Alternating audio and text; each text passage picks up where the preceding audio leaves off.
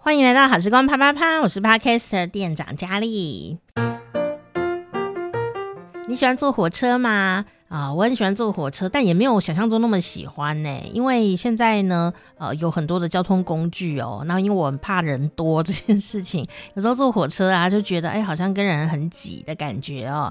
但是呢，最近我发现呐，啊，我去坐火车去别的地方上课的时候，我就发现说，哦，哎，其实现在坐火车更方便了，因为你又有卡哦，就哔哔哔就可以通行。然后在台湾哦，你有那个呃，算是。做交通工具很好用的这个悠游卡，哈，就可以呢，做，很多很多的交通工具，非常的方便啊，停车费啊，甚至是买一个小东西呀，便利商店啊，都可以当电子钱包来使用哦。而且我发现呢，我们最普通的那个电联车哈，就通勤在用的，哎，有的椅子也不一样了，跟我以前坐的时候有很大的差异。所以除了人很多这件事情之外呢，其他我都觉得还不错哈。呃，下一次应该要计划一个火车旅行。今天请到台湾的火车达人呢，他呃用了他很多的时间呢来探究世界的铁路、台湾的铁路的轨迹。那这一次呢，要来聊一聊哦这个。中国铁道，但是呢，这个中国哦，可大可小，所以等下来听听看。先我们摒除杂念的来听这一集，那后半段呢也会聊到呃，二零二零年啊、呃，新世代的一个火车旅行哦，我们到底要带哪些配备上路呢？啊，我觉得很值得听。本集就是属于很有质感的一集哦。如果你是一个很有质感、需要质感的趴友的话呢，啊，这一集千万不要错过啦。赶快来一起跟火车啪啪啪！哎哎哎啊，不是火车便当的意思哦。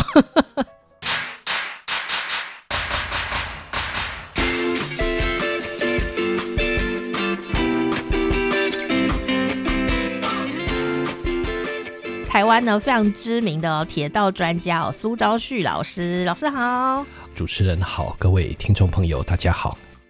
好，老师呢很知性的、感性的声音。其实呢，我想很多台湾的朋友啊，对于呃苏昭旭的名字哦，一定啊、常常听到之外呢。对于他的这个出版品啊，你应该可能家里有哦，因为我后来就发现说，只要你要想要研究铁道的，几乎都会买到苏老师的书，不管是以前的杂志啊，还是你后来陆续的很多出版的呃这个出版物哦，那老师已经出版了四十八本书了。对，谢谢您，就是我只是一个知识工作者，小人物而已啦。嗯，小人物做这种大事业，这样是什么？是什么让老师一直一直很努力？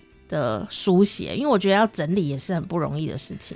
嗯，我觉得说每一个在这个世界上存在的职人，他们都不是因为自己读了什么书或者是念了什么科系才从事这一行一辈子。嗯。绝大多数都是在我们出生的时候，我们生命中就有找到自己的写意有一个热情的因子。嗯哼，那我们只是循着这个热情因子一直做到现在。只是说，这中间难免会有风风雨雨，不过还好也挺过这几十年，然后把这四五十本书以铁道智库全书的一个规模来把它完成，只是这样而已。老师好谦虚哦，如果是我的话，应该就会一直敲锣打鼓说：“哎，我出书了。”不过今天呢，我们邀请老师来，是因为啊，他特别帮呃我们熟悉的《旅读中国》杂志呢做了一个系列的报道哦，我觉得非常的奇妙，因为这个标题也下得很有趣，叫做《神鬼传奇》，这个名字下的太好了哈。然后鬼呢，就是轨道的鬼哦，呃，跟着苏昭旭呢预约一趟神鬼传奇，所以呢，讲到苏昭旭就很容易想到他一定是跟铁道啊、铁轨啊有关系的哦。那我们就来看看这一次呢，我们到了这个神州大地上面到底有哪些可以来聊聊的事情？不过刚刚上节目之前，老师有聊到一件事啊，就是啊，最近啊，这个两岸的气氛呢是比较紧张一点点的哦。那有一些朋友可能会想说，哈，我们为什么要了解大陆的铁路呢？说到铁路这件事，我也是还蛮多感触的。就是小时候我在读书的时候，我们都背了中国大陆的铁路，背了很熟，结果呢？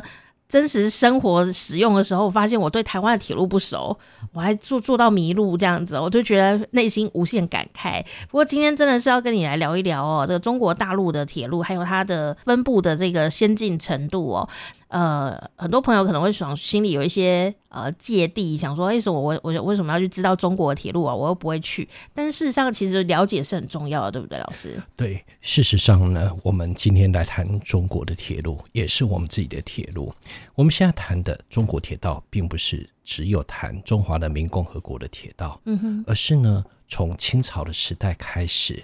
从刘铭传一八八七年在台湾建第一条基隆到新竹的铁路，然后呢，没有多久再往后推，就是到一八九五年，好，日本统治台湾，然后接下来盖台湾铁路。这个时候呢，我们来看对岸的发展。一八七六年，上海到吴淞之间的铁路，好，这是第一条试作。然后接下来一八八一年。哦，唐山到旭各庄的唐胥铁路，事实上就是从清代开始，两岸铁路本是一家亲，只是一边叫做刘铭传，一边叫做詹天佑。好，那詹天佑一九零九年完成京张铁路时，台湾也正在着手阿里山铁路。那到了一九一二年，他进到了中华民国。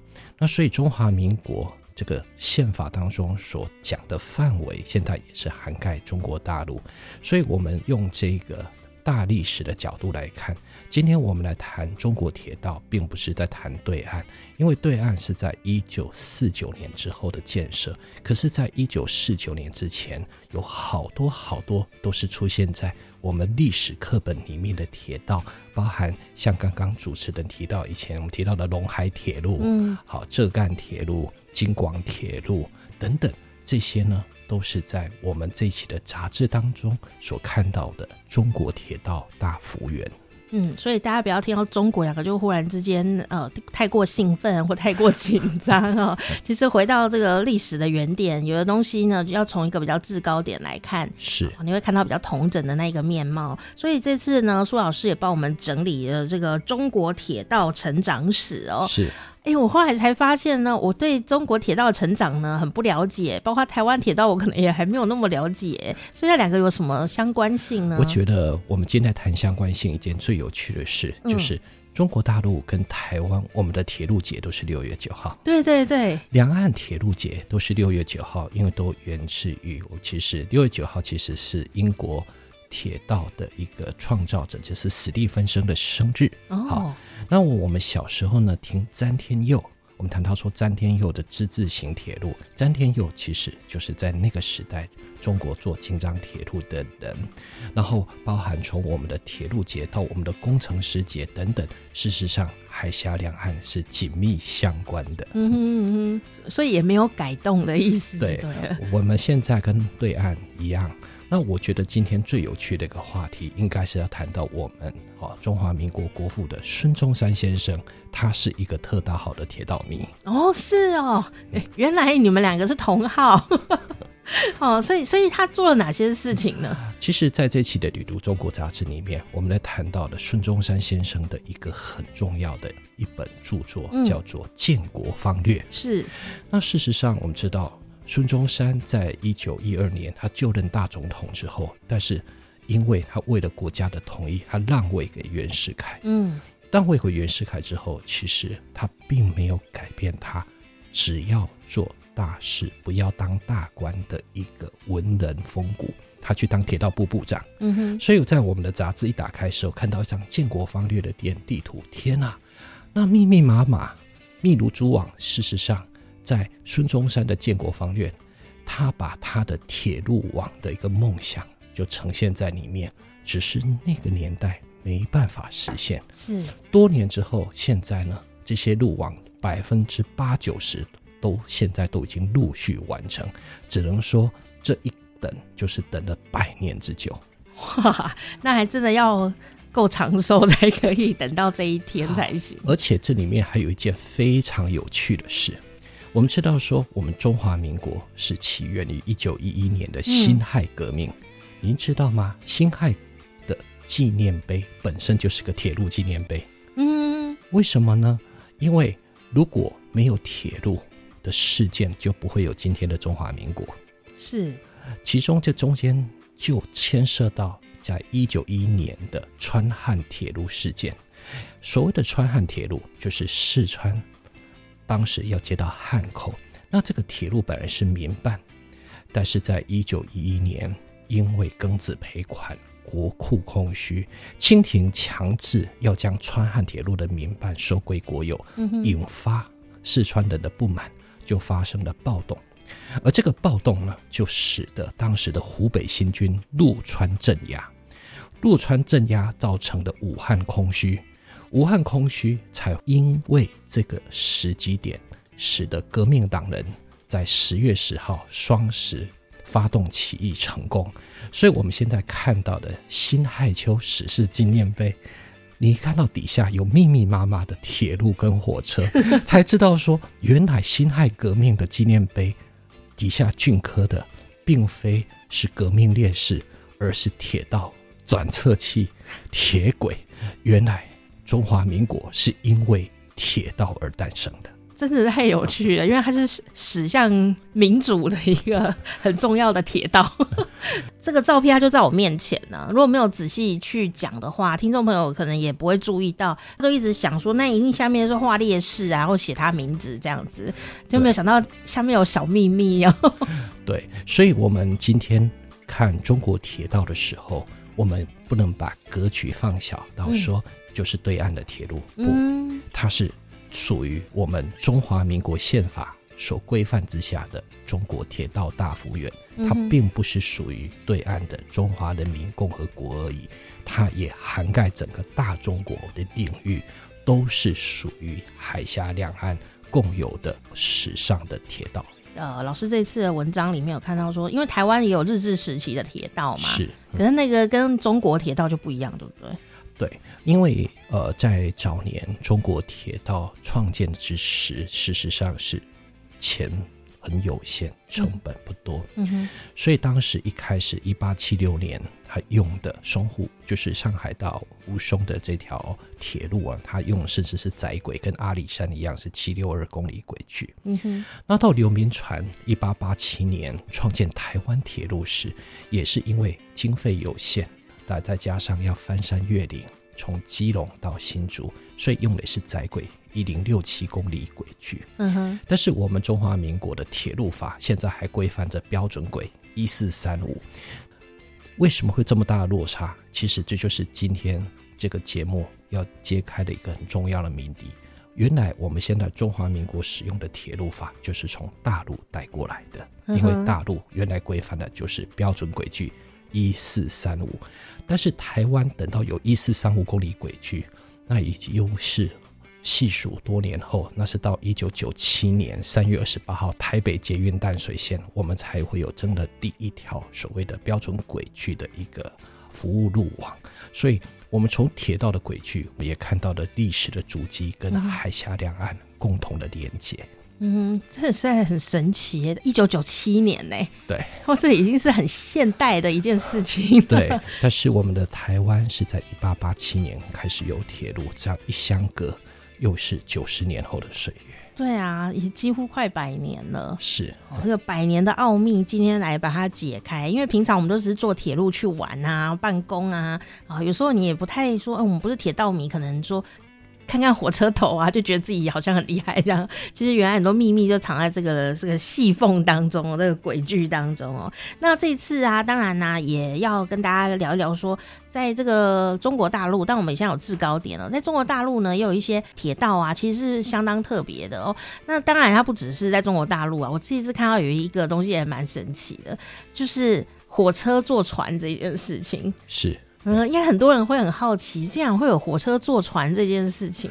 我想呢，这个主持人这个话题啊，我们先从一个比较趣味的切入点。其实我们谈到火车坐船，我们先讲日本好了。嗯，在日本呢，呃，一九八八年以前啊，从本州到北海道，啊，以及本州到四国，的确是火车就要坐船的。嗯，所以当时呢，从青森到函馆，我们哈就是青函联络船。等到一九八八年之后，有了青函海底隧道、青函联络船，它才停止掉。一样的道理，一样在一九八八年从欧卡亚马冈山一直接到四国啊，就是现在四国的这个香川县这个地方。那么在以前没有濑户海上大桥之前，也就是有所谓的羽高联络船。这是随着时代的进步，火车过大海不是经过大桥，不能就走海底隧道。但是中国大陆到现在还有两个地方，现在还维持着火车过大海，嗯哼，还是要坐船。一个地方就是琼州海峡，从广东坐火车到海南岛，然后坐着火车，然后呢，火车上了船，然后船把你载到对岸之后呢，然后呢，刚刚依序塞进了船的肚子，现在依序从船的肚子一节一节给你抽出来，而这中间牵涉到一台最有趣的，就是从海南岛的海口到哈尔滨的火车，嗯，天哪！你心想说，这好远哦。对，要坐将近三天足的时间。是画地图的话，已经是一个对角线了耶。他们就是说，这从叫做从热带。穿着短袖上车，然后到下车时要披棉袄，就是热带到寒带。是是。那另外一个火车坐船呢、啊？那个比较有趣，那就是在渤海湾，从山东到辽东，然后从哈这个就是从辽东半岛啊，从大连旅顺那边，然后坐船啊。然后呢，一直坐到山东半岛这边。那这样子呢，其实这可以说是中国两个呢比较有意思的。只是山东到辽东现在那个依然还存在，因为它中间牵涉到一件事情，就是整个渤渤海湾，如果你坐火车去绕一个西字形，你还不如把西的两端直接用船送过去，会比你坐火车绕一圈来得快很多。哦。哎，因为有时候我们会想，因为呃，现在比较没有联络船这件事。我通常我是在演歌，那个日本演歌里面会唱联络船。我想说，什么是联络船？要联络谁？哦，原来是在载火车用的，就是联络船这样。然后，那可是呢，因为桥梁的科技呀、啊，建筑的工法很进步了，嗯、所以呢，我们现在大大家如果要坐火车，一定就是哎，就直接过这个桥了这样子。但是原来不是说你科技进步就一定是比较有效率的，嗯，啊。有可能像老师刚刚讲的，它维持联络船的状态，反而是更更加便捷的。哦，那是因为地形上的需要的关系，嗯、嘿，所以呢，就呃，像烟大旅路哈，我们说烟大旅路，这个也不是烟吹很大，就是烟台到大连，是它现在就是西字形，直接穿过去走渤海湾比较快一点。嗯、那你要绕一圈，事实上花的时间也蛮多。嗯哼，那中国出的这种很特殊的。之外呢，我觉得还很值得一提的呢，就是中国哈、啊、有三条经典铁路，其实它在世界是非常有名的。是，这三条呢，分别是天路、二路跟丝路。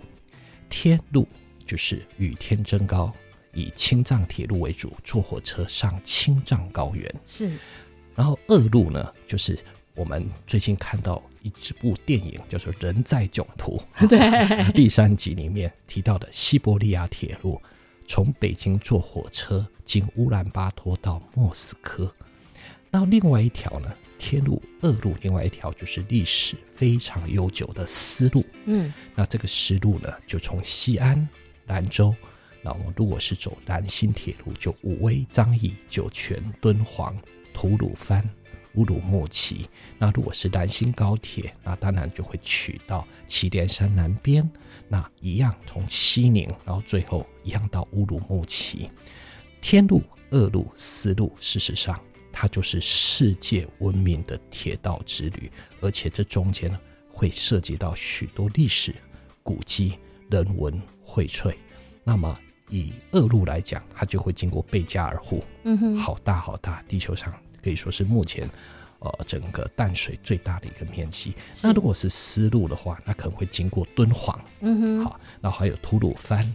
那天路更不用说了，它会来到海拔最高点唐古拉山口，世界铁路最高点五千零七十二公尺。那这三条旅路，我想今天我们就不用特别去谈说这是哪一个国家。我觉得这三条铁路的一个精彩价值。它不属于地球上任何一个特别的国度，我觉得那是人类共有的文化资产。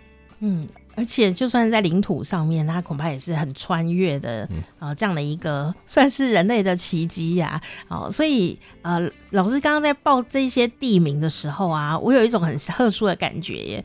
仿佛老师每一站都去过，老师你有每一站都去过吗？绝大多数是，是，但是新盖的铁路当然有些我没办法，因为中国它盖铁路速度实在是有点快。对，我去了三十次，我直到现在为止，我觉得还是有力有未逮之处。嗯哼，所以你的梦想是都要做到吗？我觉得，嗯，这个对任何一个人而言都得量力而为。我。到目前为止，大概去了世界上大概五十几个国家吧。那可是地球上的国家其实是三倍于这个数目。嗯，啊，那我只能说我量力而为，然后走遍世界去建立一个铁道资料库。但是人总是有力有未逮的地方，但是只是尽力我们去把它这些资料收集完整。嗯哼，因为我在听老师啊讲那个。每一个站，每一个站，然后经过哪里哪里的时候，跟我小时候听历史老师讲都不一样。我觉得听历史老师讲也是讲这些地名啊，思路就是哪一站哪一站，叫酒泉啊什么的。但是我觉得听的时候明明就是一个名词，但是我好像好像就看到你坐着火车经过了那里，然后窗外有风景的那种感觉，然后就是真的很很踏实的那一种味道。所以老师你在。这么多的铁道旅行啊，假设我们来说中国大陆好了，哪一条铁道是让你觉得印象最深刻的呢？如果说除了刚刚的天路、二路跟四路之外，哈、嗯，假设真的挑一条我个人印象比较深刻的，是，而且我觉得。让我回味无穷，我会挑沪汉龙高铁。嗯哼，为什么呢？因为沪汉龙啊，刚好经过最近，因为今年新冠肺炎是呃影响国际的，就是会经过武汉。是沪汉龙，沪就是上海，是汉就是武汉，龙就是龙城成都。这条铁路我称为叫做长江流域一条线，因为它从上海、南京，然后呢，从呃。接下来到武汉之后，经过宜昌，然后经过重庆到成都啊，我最喜欢的一段就是啊，从宜昌到重庆。那事实上，从宜昌之后到重庆呢，它刚好是跟长江三峡是平行的。嗯，只是三峡是水路，它铁路呢，它是另外去别的路线经过去。但是您知道吗？如果有一天你搭这条铁路的时候，你可以感受到那种千古人文风景，然后古今殊异。我打个比方，你从武汉出发来到宜昌，然后坐船经过长江三峡，要四天三夜才到到得了重庆。但是您知道，坐火车只需要四个小时就到了。哇，四个小时就到了。对，然后这个时候你会发现，为什么坐高铁只要四小时，坐船要四天三夜，更能够体会到所谓的“朝云朝辞白帝彩云间，千里江陵一日还，两岸猿声啼不住，轻舟已过万重山”。而这个“已过万重山”这种飞奔的速度，现在不是舟船，而是。高速铁路，事实上，在做这段沪汉龙的过程中，你是看不到长江三峡的，你只知道说它远远的跟你平行，而这一段也会让我们想起了许多三国时代的许多故事。嗯，然后呢，从上海一路去到成都看猫熊，但是您竟然有办法在成都坐晚上九点多的车，结果又是一夜好眠，早上六点多又得回到了上海，实在是这种。成都到上海只在一夜之间，这个实在是在过去我们很难想象的。哦，它真的是千里江陵一日还的 哦，我是飞速，而且现在呢，甚至是雨风增速嘛，老师有写这样子，嗯、对，比比飞机还要快了，这样。呃，不敢说比飞机快，但是只能说中国大陆的两最：雨风竞速，雨天增高。雨风竞速指的是高铁。它最高营运时速在二零一七年之后都已经达到时速三百五十公里的水平。与天争高是高山铁路，所以高山铁路与天争高，世界铁路最高点五零七二唐古拉山口，世界第一。与风竞速，世界最快的高铁时速三百五十公里，最大运量、最长路网都在中国。这个可能是在我们台湾长久以来，我们对对岸的资讯封闭、不了解的情况之下，嗯、我们今天重新去看对岸成就这一块，我觉得是大家可以打开的一个新视野。嗯哼，而且它已经是世界级的，对不对？对，几乎都是很多像，应该现在根据呃 UIC 世界铁道联盟的统计啊。中国在铁路方面有四项世界第一，嗯哼，一个是高铁营运速度最快、运量最大，一个是海拔高度高山铁路，那另外一个是在大众捷运的城市，到二零一九年底已经有四十个是全世界最拥有最多捷运城市的，哇！然后呢，第四个是客运量，客运哈。如果以铁路的总长度，还是美国世界第一。嗯哼，但是美国的铁路客运并不发达，所以中国在铁道客运的每年的运送人次还是世界第一。这四项世界第一，可以说是中国铁道在这方面非常大的建树。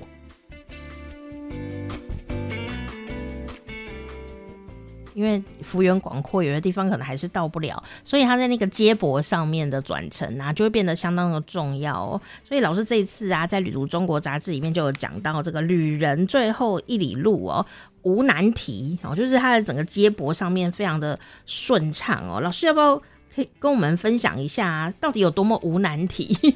有没有什么那种地方是我们很难想象，它竟然也我们背包客也可以去的？呃，我举两个例子好了哈。嗯如果我们要去都市旅行，是我们现在去日本，你很容易去挑东京或大阪，对不对？因为东京、大阪对我们而言，就是你几乎订的饭店附近都有地铁站，一定的啊。对，所以你只要飞到日本的成田机场或羽田机场，飞到大阪的关西机场，然后你就会提着你的包包，然后就坐着地铁到你的饭店，然后你的美好旅程就这样子起程转合。嗯所以你会发现，一个城市的地铁跟它的联络机场，它必须是相连的。是。但反观，如果现在我们要去到一个城市，它是没有机场跟城市的地铁系统，不是不能去，是它的难度、可靠度就不会那么好。那目前到二零一九年底为止，中国大陆有四个十个城市拥有地铁。那这四十个城市呢，有些是你很难想象的。我举个比方，乌鲁木齐，很难想象，新疆乌鲁木齐是地球上离海最远的百万人口大都会，它也有地铁。第一次去到乌鲁木齐时，你还以为那边会不会风吹草低见牛羊？对对对对对，就后来发现没有这样。结果乌鲁木齐比高雄、比台中还要大。那么你会发现，就是他们的进步。我们再举一个贵州的贵阳、云南的昆明，这些都有地铁。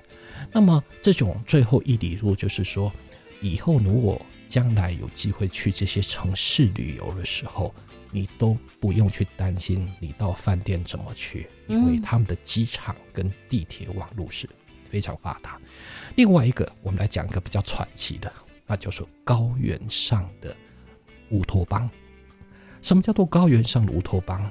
我们想起了在第一二次世界大战前，有一个叫做詹姆斯希尔顿写了一个叫做香格里拉。是，那香格里拉我们讲的，到台湾现在还有香格里拉大饭店，没错，就是乌托邦嘛，空气清新，嗯、鸟语花香，景色宜人，人们和善。那香格里拉事实上指的就是中电。坦白说，当我看到这样子的讯息时，一则以忧，一则以喜。既然是世外桃源，就不应该有文明的足迹，怎么会有铁路盖到那种地方？但是，二零二零年，我必须告诉你，中国从云南的昆明到广元、大理、丽江这条铁路，在很多年前就通车了。今天有一个很重要，叫做丽江铁路要通了。丽江通到香格里拉，香格里拉，它以海拔高度来对应台湾是合欢山的高度，三千多公尺，而丽江到香格里拉是会经过虎跳峡，会经过滇藏中谷，竟然连这种地方火车都上得去，而当丽香铁路通了之后，将来去香格里拉变得更快、更方便。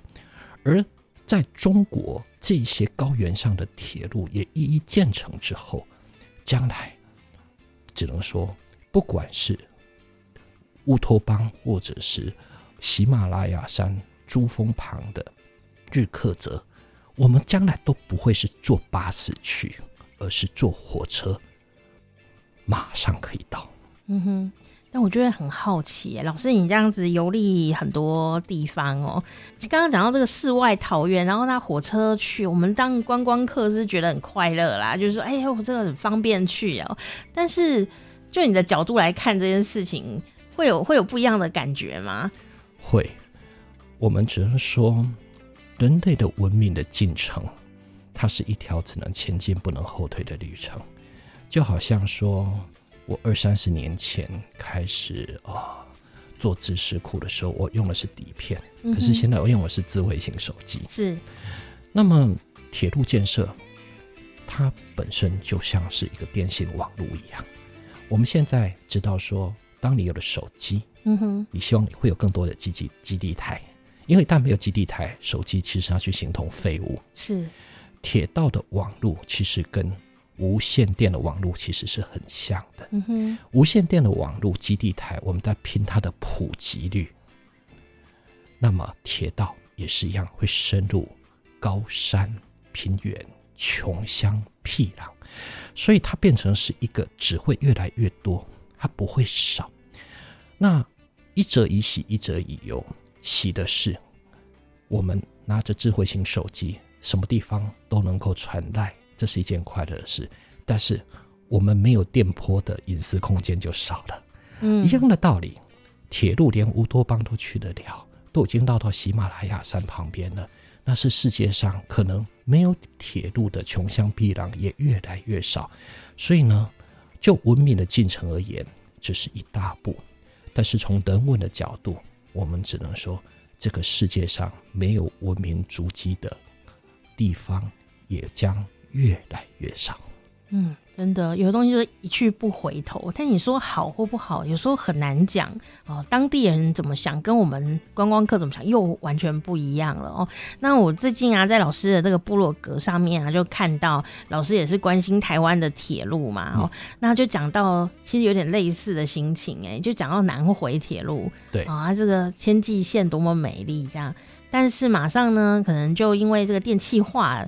完成的关系就会有很大风景上的不同。然后我在看老师写这一篇的时候啊，我就忽然觉得说，哎，老师在做一件很重要的事情哎。从以前底片时代一直到现在，应该也觉得有点沧桑，对对？就是人类的进步、交通的发达，但有些风景也就一去不回头了哈。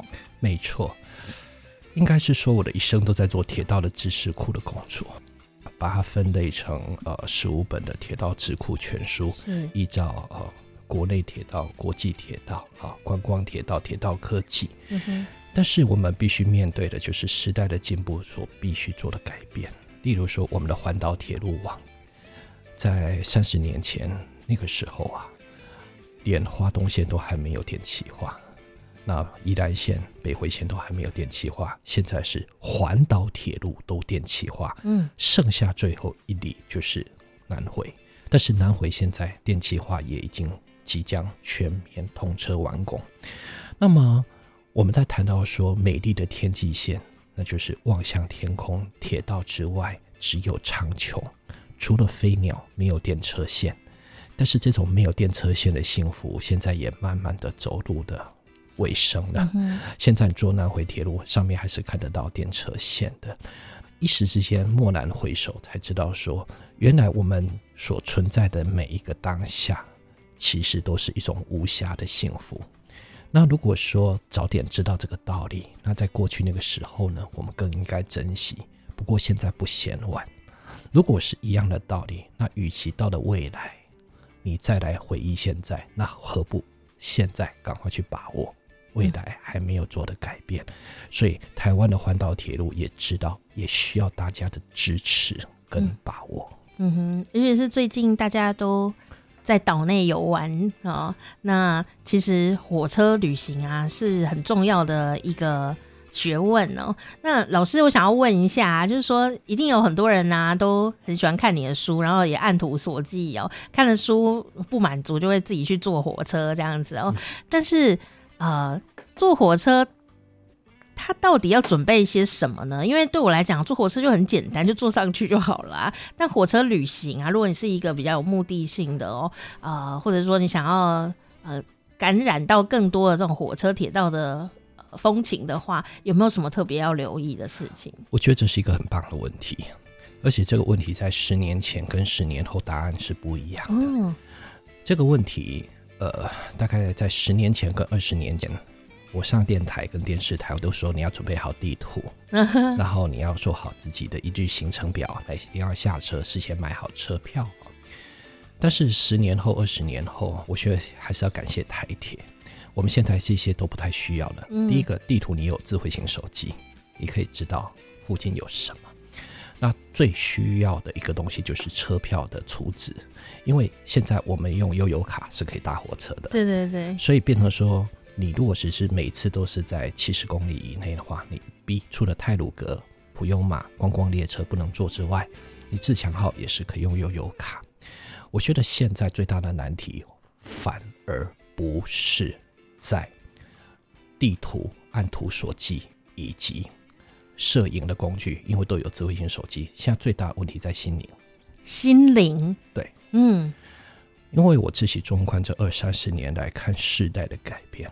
反而是世界越方便，心灵越贫乏。哎，为什么呢？我打个比方吧，二三十年前，我们坐着火车在旅行，打开窗看个窗景飞逝，你心中会有好多好多的感动。那种感动在当下，你是深深烙印在心海里。嗯，现在人坐火车却不是如此。现在人坐火车就是拼命拿着手机，拼命拍，拼命拍，拼命拍。回去拍了好多照片，录了好多影，可是你看到了什么却不知道，因为我们急着把照片分享上传，反而说所有的一些美好的印象跟记忆存到了手机，却没有存到你的灵魂里。所以呢，我觉得现在的铁道旅行需要的是什么？其实需要的是一个纯净的心，不要被太多的。电子商品绑架，我用三句话来形容这样子的境界：用你的眼睛当镜头，用你的心灵当 SD 卡，把每分每秒窗景的感动存到你的灵魂。我觉得这反而是现在铁道旅行最需要准备的。这个真的是要很克制哎。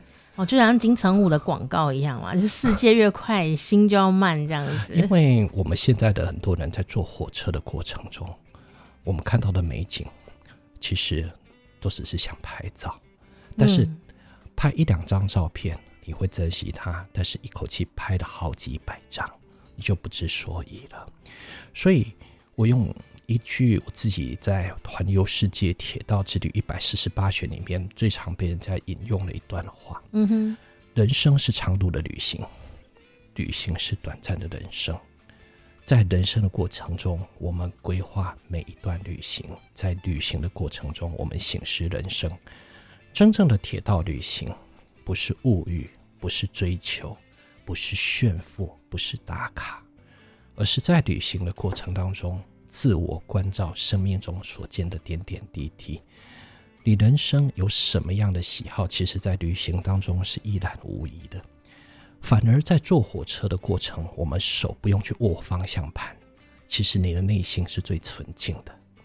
静下心看风景，摆开杂念，我觉得铁道旅行就是一个心灵的空间，在车厢随着火车的铁轨移动。这样子的纯净是一种生命的洗涤，反而比你有任何目的性，一定要去什么地方吃好吃的便当，一定要去一个地方打什么卡，其实它反而能够超脱成熟，为自己的铁道旅行下一段美好的生命注解。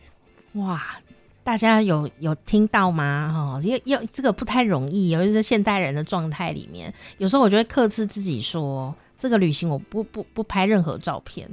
嗯，不要说完全不拍任何照片，然后就破功。应该是说有所节制。以我自己来说的话，哈、嗯，我自己是没有 FB，嗯哼，没有 Twitter，没有 IG，没有迪卡。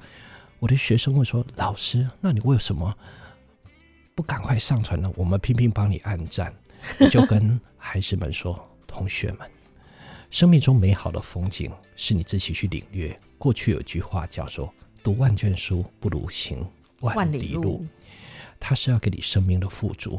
但是曾几何时，我们生命的富足是来自于别人的肯定，要按足够的赞，你才会觉得相信你眼前所看到的。”所以我觉得在过犹不及之间呢，现在的资讯是过头了，但是也慢慢有更多的人士，他开始节制自己对于生命中物欲的追寻，反而我们会给生命的心灵得到更大的空间。哇，真的真的，因为因为想到这个电影啊，这个《白日梦冒险王》里面啊，就有一幕啊，就讲到这个摄影师在那边等雪豹要呃出来要拍他，结果没想到这个珍贵的雪豹啊一出现，这个在冰天雪地里待很久的摄影师竟然放下摄影机，然后呢，这男主就觉得你头坏掉了，你怎么放下摄影机？就摄影师就说最珍贵的东西要用眼睛看，对，就是刚刚所说的。如果面对美景，你用的是相机，纯净的是 SD 卡；面对美景与感动，你用的是眼睛，纯净的是你的心灵。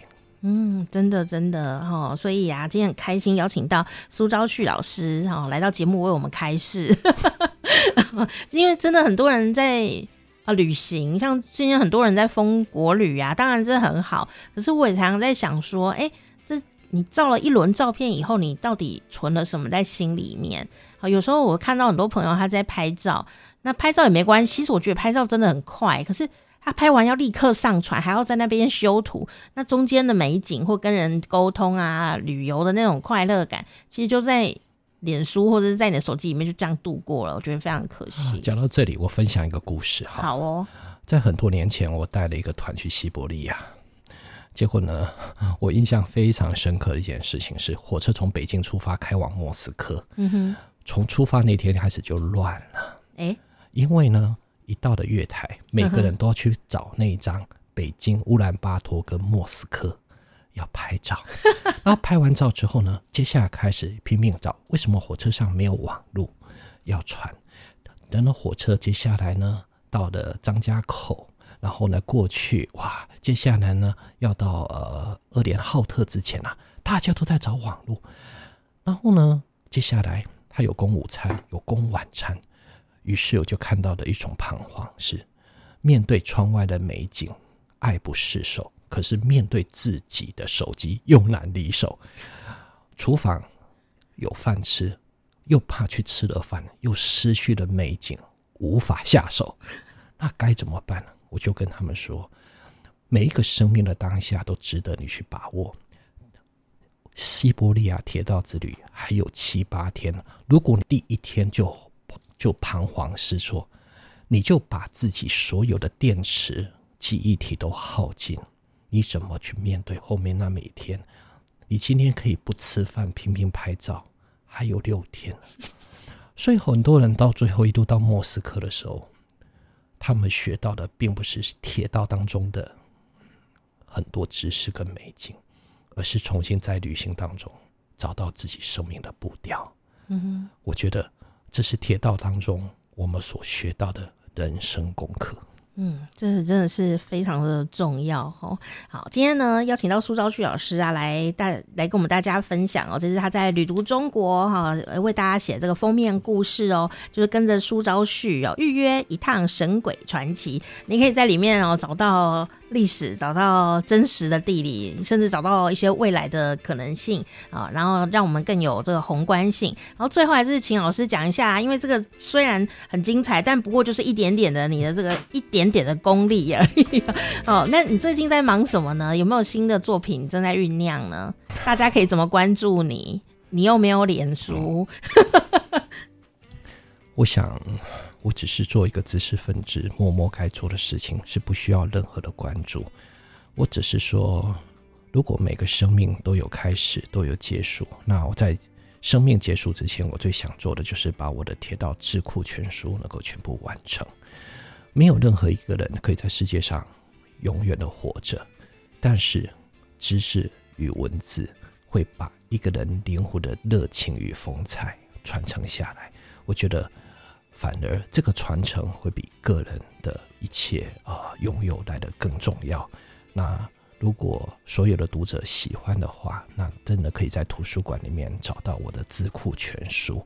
我觉得这才是我这一生或者对这个人群一点微薄的贡献。或许也不能说贡献，应该只是一种传承的使命。嗯哼，但是他这样一路写下来哦，有非常多精彩的史料，还有他的生命故事都在这一些呃智库里面哦。欢迎大家也可以呢啊、持续的来关心，因为它不只是铁道的历史，它其实是我们彼此之间的故事的累积。也许你会在里面看到我们啊、曾经一起经过的这一些呃过去哦，而且就像刚刚苏老师讲的。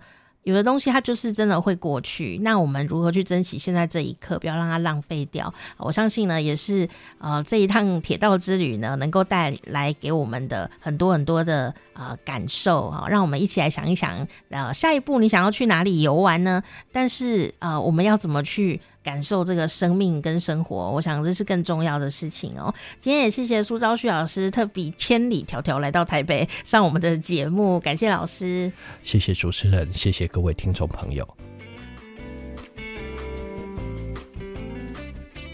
我觉得这也是听 Podcast 的好处诶，因为。呃，眼睛不要粘在手机上面，我要用双眼呢。因为我最近视力很差嘛，如果你有听前面的节目就知道。我就想，我的眼睛啊，呃，怎么都粘在三 C 上面呢？虽然我已经很克制，但还是很难哦。所以后来我就想说，哎，我应该要改成我以前大学以前的生活习惯，就是。听声音，但是幸好呢，刚好今年呐、啊，在台湾有好多好多很棒的 Podcast 的节目，就这样大爆发了哈。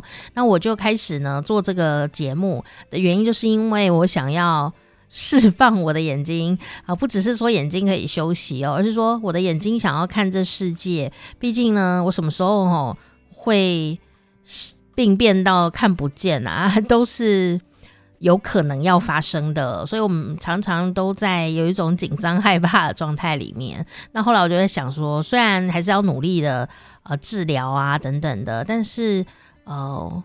除了工作状态以外啊，我是否可以眼睛看着别的东西？虽然我现在视力其实很差诶、但是我还是想要看别的东西，就看看远方，看看花啊，看看什么的风景啊，这一些东西哦。所以呢，有 Podcast 真好，就可以好像有很多人在陪伴我们一样哦。那我也可以去做点别的事情，一样在用手机，却有很多不一样的方法哦来使用。那也可以把速度放得很慢哦。这我觉得听。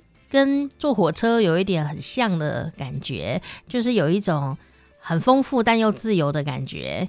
当然，你可以都不要听，因为啊、有时候你到一个地方哦，哎，耳朵还塞着听音乐啦等等，就会错过当地的一些声音。哦，有些那些声音其实也说了很多的故事哦。所以呢，欢迎大家哦，都不要带东西 去，旅行，好难哦。我们现在人很像很怕寂寞。哦，不然你听 Podcast 的火车旅行也是挺不错的啦，感觉好像呢这个回忆当中有新的朋友一样哈。今天也谢谢苏昭旭老师啦。如果你喜欢好时光啪啪啪的话呢，也可以来帮我们按一下订阅喽。我是店长佳丽，下次见。嗯